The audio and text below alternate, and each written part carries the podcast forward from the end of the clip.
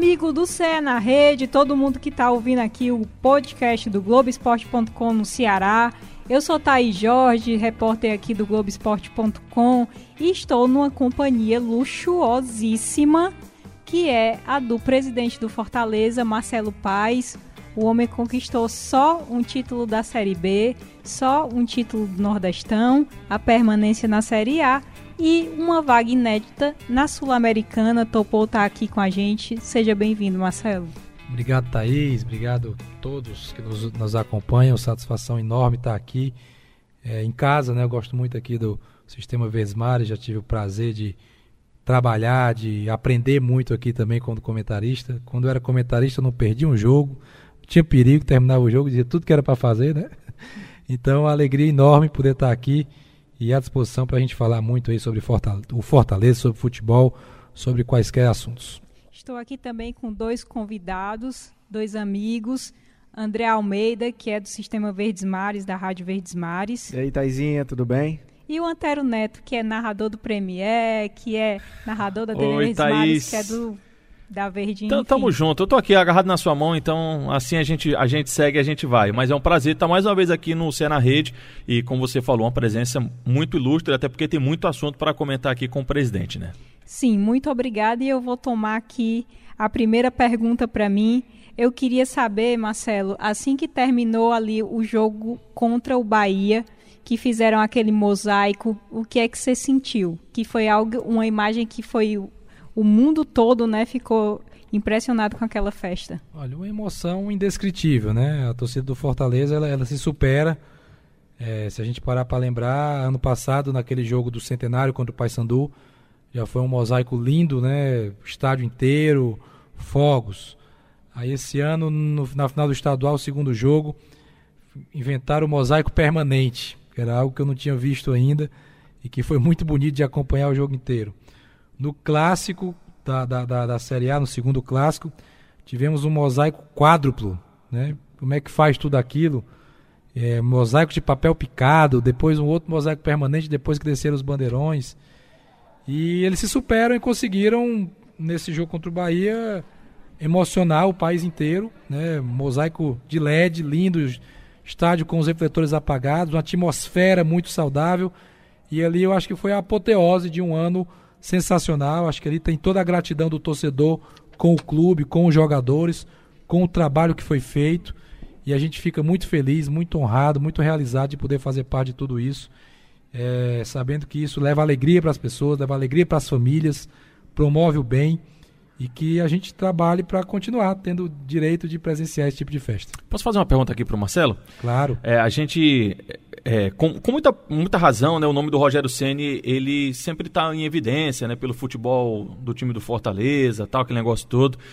Inclusive, muita gente coloca o Rogério Ceni como o maior técnico da história do Fortaleza. Na verdade, são duas perguntas em uma. A primeira, você concorda? Ele é o maior técnico mesmo da história do clube? Concordo, sem dúvida alguma. É, não é porque Estou tendo o privilégio de conviver com ele nessa passagem, mas pelos títulos, pela grandeza do, dos objetivos alcançados até aqui, eu acho que ninguém em 100 anos, com muito respeito a grandes treinadores que aqui passaram, mas o Rogério superou todos. E você é o maior presidente da história do clube? Aí eu não posso afirmar, não, não, não me cabe fazer autoafirmação. Acho que aí deixo para vocês, para torcedor, para quem quiser apreciar. E se acharem que não, também não tem problema. Estou fazendo o meu melhor, com muita entrega, com muita vontade de fazer bem feito. Tenho mais dois anos de mandato e cabe a gente trabalhar para fazer um Fortaleza ainda mais forte, mais vitorioso, marcar época, esse é o nosso desejo. Não, não quero tirar o pé do acelerador, não quero diminuir a intensidade, mas fico muito feliz com o carinho que a gente recebe das pessoas, dos torcedores, né, na rua, param, batem foto, agradecem, dizem assim Obrigado pela alegria que você está me dando, como se fosse só eu, né? É uma série de pessoas que, que ajudam, que, que fazem a bola entrar, como eu gosto de falar. Então é algo que é muito gratificante, sim. Marcelo, é prazer estar aqui falando com você, prazer estar participando do Cé na Rede pela primeira vez, estreando em grande estilo, né? Responsabilidade aqui, mas é, como você falou, você diz muito, tem uma frase muito marcante que é a bola não entra por acaso, né?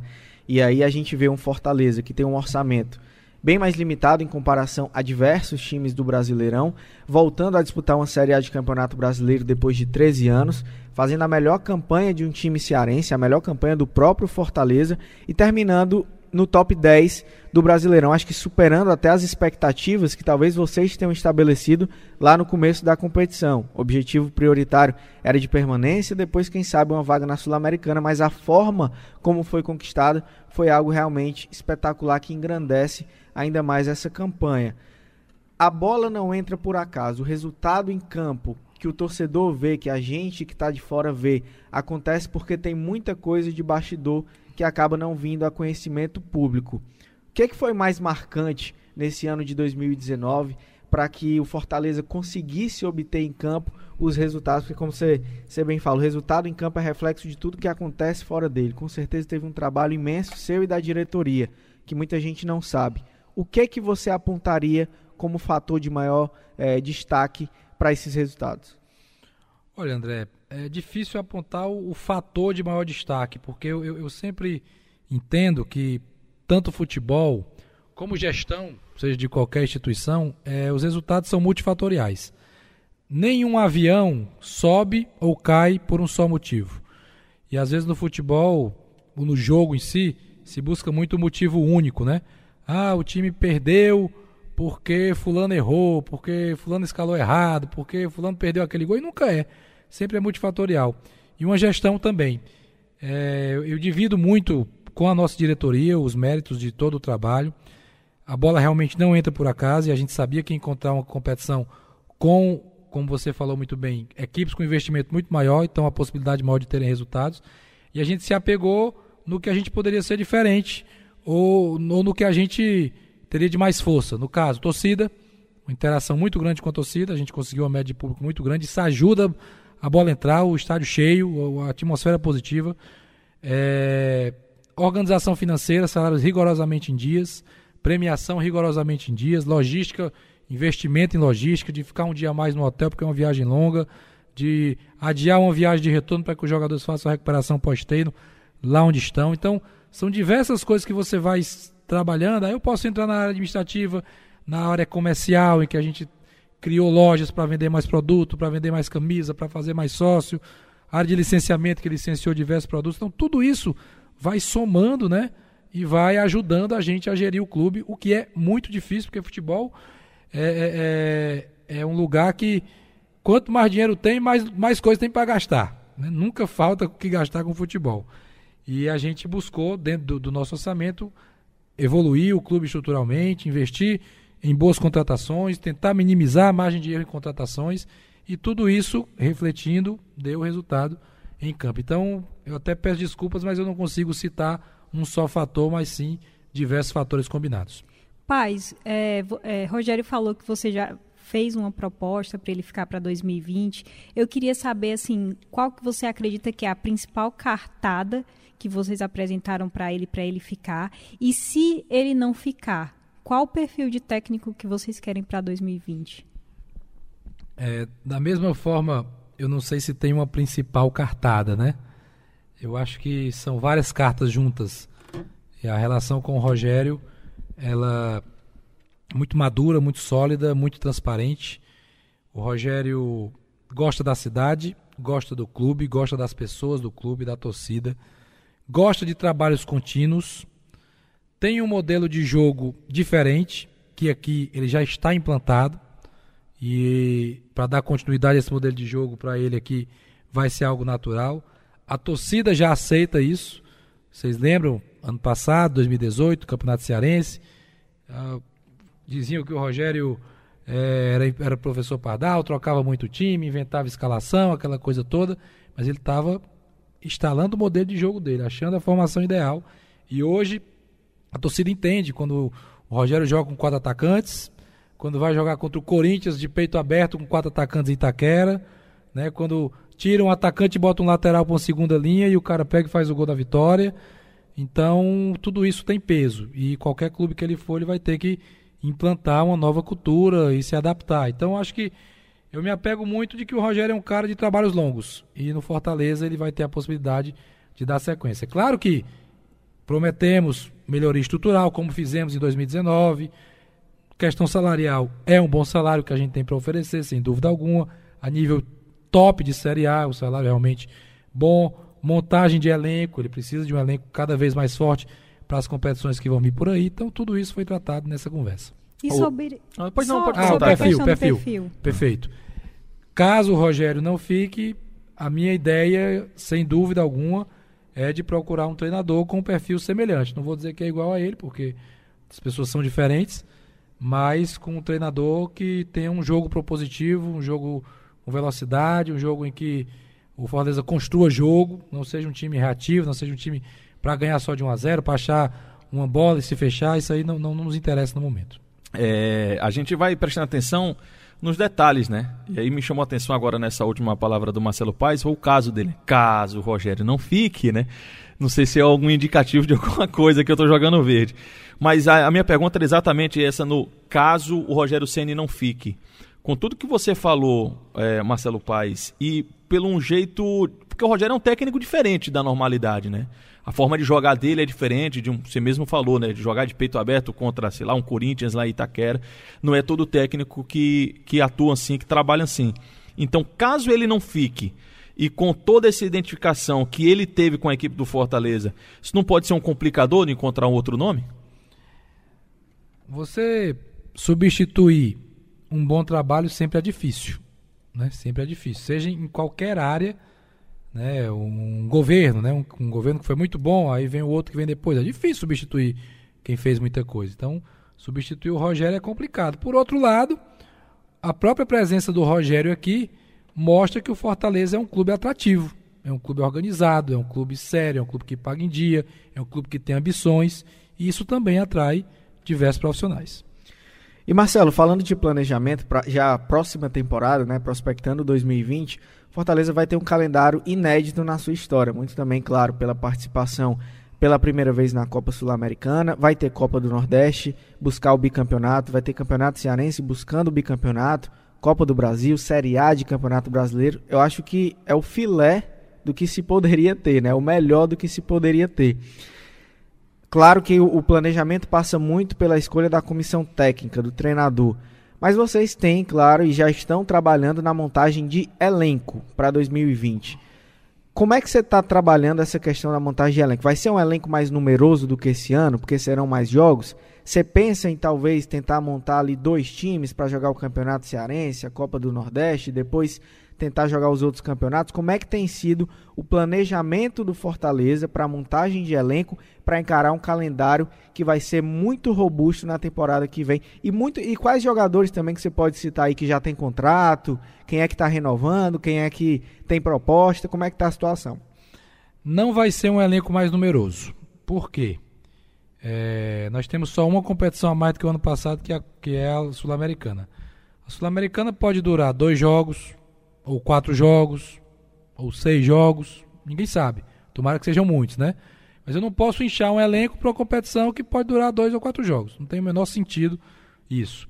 O que a gente precisa é ter um elenco de 25, 27 jogadores de linha, todos com condição de jogar.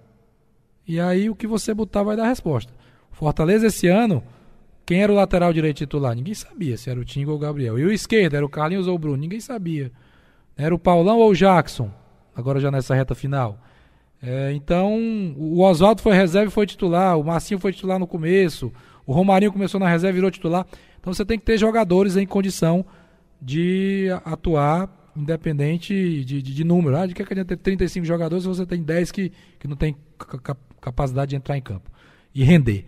Então a gente não vai ter um elenco mais inchado e sim ter um elenco buscar que todos tenham condição. Quanto a jogadores com contrato, nós temos o Boeck e o Max, o Aleph. Nós temos os quatro laterais, Tinga, Gabriel, Carlinhos e Bruno. Nós temos Quinteiro e Jackson. É, Juninho e Felipe Bonilha. Matheus Vargas e Mariano Vasques. Romarinho, Wellington Paulista. Chiesa até abril. É, Carius, tem contrato com o clube. Oswaldo. Oswaldo. Edinho volta para o Atlético, vamos ver como fica. André Luiz volta, Felipe Pires volta. Então são basicamente esses jogadores. Já tem praticamente 20 jogadores. é um elenco já bem interessante, significativo, então devemos contratar sete, oito peças para complementar bem. E proposta no momento só para o Felipe Alves. É, de temporada em temporada, quando um time, como você mesmo falou, né, quando você, quando um governante faz um, um, um mandato muito bom para superar é muito difícil. Então Fortaleza fez a sua melhor temporada da história, que foi em 2019, dos seus mais de 100 anos. Como é que vocês pensam fazer em 2020, caso esse mesmo sucesso absurdo não se repita? Ou então que, que o torcedor não espere, ou ele pode esperar mais do que foi feito em 2019? A gente tem que trabalhar com o torcedor com a verdade, com a transparência. E o Fortaleza tem um planejamento estratégico, nesse planejamento a gente deixa muito claro o que é que a gente quer. E não vai ser muito diferente de 2019. No campeonato estadual, o objetivo é, tem um, nome, um nomezinho que a gente usa, o objetivo aceitável é chegar na final. Sucesso é ser campeão. Copa do Nordeste, o objetivo aceitável é chegar na semifinal. O que vier a mais já é acima do aceitável. Copa do Brasil, passar de uma fase é sucesso. Copa Sul-Americana, passar de uma fase é sucesso. Campeonato Brasileiro da Série A, permanecer na Série A para 2021 para a gente é sucesso. Essa é a nossa expectativa, isso que nós vamos passar e repetir para o torcedor. Uhum. Ele vai querer alguma coisa a mais? Talvez. Né? A expectativa é sempre. O torcedor, o torcedor é insaciável. O torcedor é insaciável. Se você ganhar de quatro, ele já. Por que, que não fez o quinto, né? Era para ter feito mais. É normal, é da natureza do torcedor. Mas a gente tem que ser transparente. Não adianta jamais eu chegar aqui e dizer: olha, ano que vem na Série A é de décimo para cima. Não dá para dizer isso. O campeonato é difícil, os orçamentos vão continuar sendo diferentes, o nosso menor do que outros times. Sobe um Bragantino desse aí com 200 milhões de reais, contratou um cara por 14 milhões de reais. Nós não temos condição de fazer isso. Né? Não temos condição de fazer isso. E temos que seguir sendo criativos, competentes, para fazer o nosso melhor. Você falou aí em dinheiro, né? Eu queria saber é, essa diferença de orçamento, de folha salarial que o Fortaleza vai ter relacionada a 2019 e 2020. A gente vai ter um orçamento maior, não muita coisa. É, precisa esclarecer para o torcedor. Há uma ideia antiga na cabeça do torcedor, porque os contratos de TV eram assim. Não, quando o time fica na Série A para o segundo ano, as cotas melhoram. Isso era antes. Hoje, no modelo atual, que vai vigorar de, mil, de, de 2019 a 2024, é o segundo ano desse novo modelo, não tem essa melhora de cota. As cotas são as mesmas, a divisão é a mesma. Você pode ter uma variação no pay-per-view, se a torcida aderir mais. Você pode ter uma variação na exibição de jogos, aí depende da empresa, né? no caso a Globo, que escolhe, que transmite. Então não tem essa variação toda. O nosso orçamento vai estar um pouco maior também, mais sócio torcedor, vai entrar alguma coisa da Sul-Americana, que é por fase, mas porque nós mudamos a forma contábil também de apresentar o orçamento. Até 2019 a gente apresentava o orçamento com a renda líquida dos jogos. E a sugestão contábil que nós recebemos é de apresentar com a renda bruta. Por exemplo, esse jogo contra o Bahia, nós tivemos uma renda bruta de aproximadamente 850 mil reais e a renda líquida foi próxima a 330. Daí você já vê a diferença de você fazer uma contabilidade de 19 jogos com renda líquida e com renda bruta. O meio milhão aí, né? Meio milhão só em um jogo. É. Se você jogar isso para 19, claro que esse jogo foi um dos jogos de maior público. Tivemos 5, 6 jogos assim, o resto foram públicos menores. Então, isso já causa uma diferença no que é apresentado de orçamento. E a questão da folha salarial vai girar em torno de a quanto? A gente pretende trabalhar com próximo a 3 milhões de reais de jogadores. É, Marcelo, então de onde é que o Fortaleza, acho que pelo que entendi, acho que o Fortaleza pode aumentar a sua renda no caso dos sócios torcedores, né? Aliás, o Fortaleza foi um time que reinventou, a, a, inclusive com a sua gestão, essa forma, né? Com a, com a sua marca própria, com as camisas populares, as camisas acessíveis e tudo isso, creio eu, que tem entrado, é, contribuído né, financeiramente para a equipe. Fortaleza tem quantos torcedores no estado hoje, presidente, na, na contagem de vocês? Se estima 2 milhões, né? Uma estimativa, através de pesquisa, de 2 milhões de torcedores. É, hoje o sócio torcedor do clube gira em torno... 34 mil. É uma porcentagem muito pequena. Por é. que ainda, Marcelo? É assim em todos os clubes. Se você for no Grêmio, no Inter, no São Paulo, no Palmeiras, o, o percentual de sócio torcedor, ele não, passa nem de 5%, né? Que se você for pegar 10% de 2 milhões, seria 200 mil sócios torcedores. É, isso é algo que é, é, é o mercado.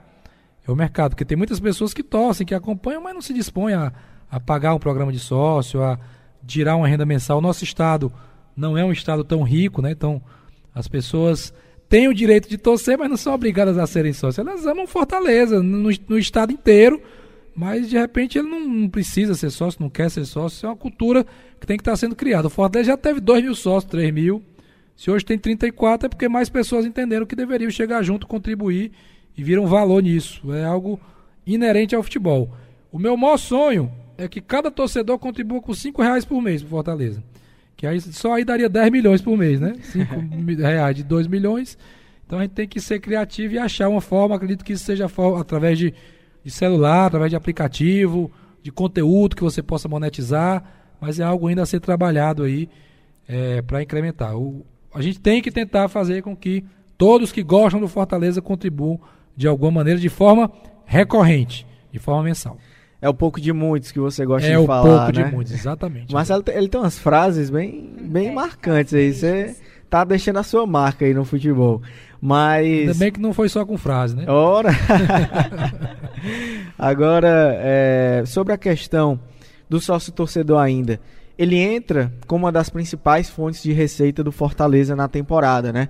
Quanto é que o clube arrecada dessa, desse ano de 2019 é, com o sócio torcedor e também sobre essas questões que você já citou, de licenciamento, de marca própria como um todo, é, tem sido fontes que o Fortaleza tem criado, criado dinheiro novo, que é também algo que você gosta de falar, Sim. né? Quanto é que isso impacta diretamente no orçamento do Fortaleza? Para mostrar também para o torcedor a importância que a contribuição dele tem para que o clube tenha uma condição de investimento ainda maior. Queria que você falasse é, sobre essas questões, sócio-torcedor, licenciamento, marca própria, o quanto que é o faturamento do Fortaleza por temporada nesse ano de 2019. Olha, o plano de sócio-torcedor, ele deixa aproximadamente 15 milhões de reais por ano ao Fortaleza. Ano que vem a gente quer que ele passe de 20, que essa contribuição passe de 20 e isso não necessariamente vai ser com o aumento da base de sócio, mas sim com o aumento do ticket médio. O plano de sócio torcedor do Fortaleza foi feito na Série C. E a gente está na Série A já por um segundo ano consecutivo. O cardápio é melhor. O que a gente tem para entregar é muito melhor. Então, naturalmente, vai ter um reajuste nessa mensalidade. Acredito que isso não vai espantar sócios torcedores, porque a gente entregou resultado para isso. Então, a gente deve manter a mesma base de sócios com um ticket médio maior quem sabe chegar a 20 milhões. Licenciamento de marcas esse ano vai ter um faturamento 2019 pouco mais de um milhão de reais. Já é significativo para um setor que faturava pouquíssimo. Né? Hoje ninguém, absolutamente ninguém, pode usar a marca do Fortaleza sem gerar um royalty para o clube. Ou sem pelo menos ter autorização do clube para isso. Para uma questão comercial, logicamente. Ninguém pode fazer uma carteira, uma água, um relógio, o que quer que seja, com a marca do Fortaleza sem ter o royalty. Então a gente está controlando. Quando a gente vê esse tipo de situação, a gente primeiro convida o cara para vamos vir aqui, vamos licenciar, vamos fazer um contrato. Então é um setor que está é, é, tá crescendo e acho que tem um potencial enorme para crescer. E a marca própria, no caso das camisas, a marca própria foi criada ainda na gestão do Jorge Mota, importante esse lembrete. Foi em 2016, Jorge Mota, Enio Evangelista, que tiveram a coragem ali de romper com a, com a fornecedora antiga, criar a marca própria. Qual foi o nosso pulo do gato? Foi dizer, ok, tem uma marca própria, vamos vender agora bem muito, né? Quando eu entrei, a gente tinha uma loja, a gente tem oito, indo para dez. Ah, essa loja vendia 30, 40 mil reais por mês. Essas nossas oito lojas já chegaram a vender um milhão e meio por mês. A gente vai entregar em 2019 um faturamento próximo de 11 milhões de reais com venda de produtos só nas nossas lojas no e-commerce. Isso não é lucro, é faturamento. A margem aí é de 20, 25%. Já é algo significativo também para o clube. E a gente deve ir para mais duas lojas. Então, é, é chegar perto do torcedor, é criar o dinheiro novo. É o cara comprar a caneta do Fortaleza e não da outra marca, é comprar a chinela do Fortaleza. É ter coleção de camisas do clube, né? Tem gente que tem 10, 12 é ter camisa para mulher, que às vezes as mulheres eram esquecidas, né, Thaís? Sim. Você é mulher, eu sei que você não pode dizer o time que você torce, mas as mulheres que torcem em Fortaleza pô, não tem camisa do Fortaleza e tal, e a gente passou a fazer pra mulher. Ela torce por Nova Russas. Nova Russas. É. Então vamos licenciar lá no Nova Russas. É, criança, adulto, vender por e-commerce. Então é, é gerar. O futebol é um negócio. Não- a gente não pode esquecer que, que tem que ter dinheiro, tem que ter receita pra fazer a bola entrar, pra fazer o time render bem. Pronto, era aí onde eu queria chegar. Mas diga, Thaís, não você. A primeira Não, eu fiquei com uma curiosidade, é, Ah. mas não tem nada a ver com nada. Você falou de Então mulher. deixa eu aproveitar aqui, pronto, Pronto, que, é que- que tem a ver com tudo. Tem- na verdade, tem, um- tem um pouquinho de a ver, assim. É, eu sei que não é um caminhão de dinheiro que o Fortaleza ganhou em 2019, mas pelo que você está falando, o Fortaleza teve lucros de arquibancada, de sócio-torcedor. Parece que tem um, tem um dinheirinho aí em conta. Esse dinheirinho vai para onde? Vai para base, vai para estrutura, vai para contratação de jogador, porque não é só contratar, você precisa pagar salário, vai para futebol, futebol profissional, vai para onde? Não tem dinheiro em conta, não. Aí não tem não. Nós É. faturamos mais e também gastamos muito. É, graças a Deus, esses jogadores eu acho que nunca receberam tanta premiação na vida. Ah, então o dinheirinho tava indo para aí, É né? muito dinheiro de premiação. Por jogo, por objetivo, por meta. E eles ficam todos felizes, né? E dão retorno pro torcedor. Então, apesar da gente ter faturado muito, a gente também gastou muito. E o futebol é isso. O clube de futebol não foi feito para dar lucro. Ele foi feito para gerar resultado esportivo. Mas sem dinheiro você não faz, né? Então você tem que ter uma gestão com que possa sobrar alguma coisa para investir. Investimos em infraestrutura, né? Bastante. Campo novo, centro de excelência sendo construído, academia nova, melhoria dos campos do CT. E tudo isso estava sendo feito com esse dinheiro que estava girando? Com o dinheiro que estava girando, exatamente. Não teve aporte externo, teve, né? O Everton não foi vendido ainda, né? Que é um dinheiro que acho que vai acontecer, uma hora vai acontecer. Foi com essa, essa receita mais que foi sendo criada, a gente foi melhorando a estrutura, pagando o elenco, pagando premiação, pagando dívida, que ainda tinha dívida trabalhista, ainda tem, que a gente vem saudando de anos anteriores. Então não, te- não teve essa sobra, não. Mas a base recebeu sim um bom investimento. Hoje o nosso custeio da base é um pouco mais de 200 mil reais por mês. Então só a base já consome aí 2 milhões e 400, 2 milhões e 500 por ano. Né? Então fomentando aí o crescimento do clube. Thaís, eu prometo, eu prometo que é a última. Por- Só para aproveitar a linha de raciocínio dele aqui. Então, nesse raciocínio, é, existe alguma projeção de quando vai ter esse dinheiro em caixa? Tipo assim, não, Tero, daqui a quatro anos, se a gente mantiver na Série A Dinheiro, ou dinheiro não em caixa é quando começar a vender jogador. Aí é o plus. Aí é o dinheiro extra que aparece. É, vamos supor que o Everton seja vendido, já vai entrar um dinheiro no nosso orçamento que não estava contando. Você falou também no incentivo lá na base, por isso também? Por isso o incentivo na base, para que a gente possa revelar jogadores que deem retorno esportivo e financeiro. Quando começar a vender jogador, todo ano, um, dois, aí o clube pode começar a ter um- se capitalizar mais e ter essa reserva que você falou, que é importantíssima. Eu tenho duas questões. É, você falou em dívidas trabalhistas, né? Eu fiquei pensando em quanto mais ou menos está essa dívida. E a segunda questão é fora de campo. Fortaleza tem se posicionado muito, por exemplo, contra racismo, contra homofobia, o próprio machismo colocou o time feminino para jogar também. É, como é que são essas decisões de se posicionar? porque eh, vem muito atuando muito nesse campo no momento que o país também está dando às vezes uns passos atrás. Eh, como é que vocês veem também esse progresso dentro do clube? A primeira pergunta foi Dívida trabalhista. dívida trabalhista. Ainda está em torno de 3 milhões de reais. Nós equacionamos bastante em 2018 e 2019. É, é um 3 milhões que é uma dívida que já está sendo paga. É projeção futura, né? São acordos feitos, pagos mês a mês. A nossa renda bruta de jogo ainda é descontado 15% todo jogo do nosso borderô para dívidas trabalhistas. E acredito que a gente vai conseguir zerar isso em 2020. Acredito que ao final de 2020 a gente tenha dívida zero, mas já foram pagas muitas, não estão sendo contraídas outras. Isso é importante, né? Você está só zerando o que tinha para trás, então a gente vai resolver.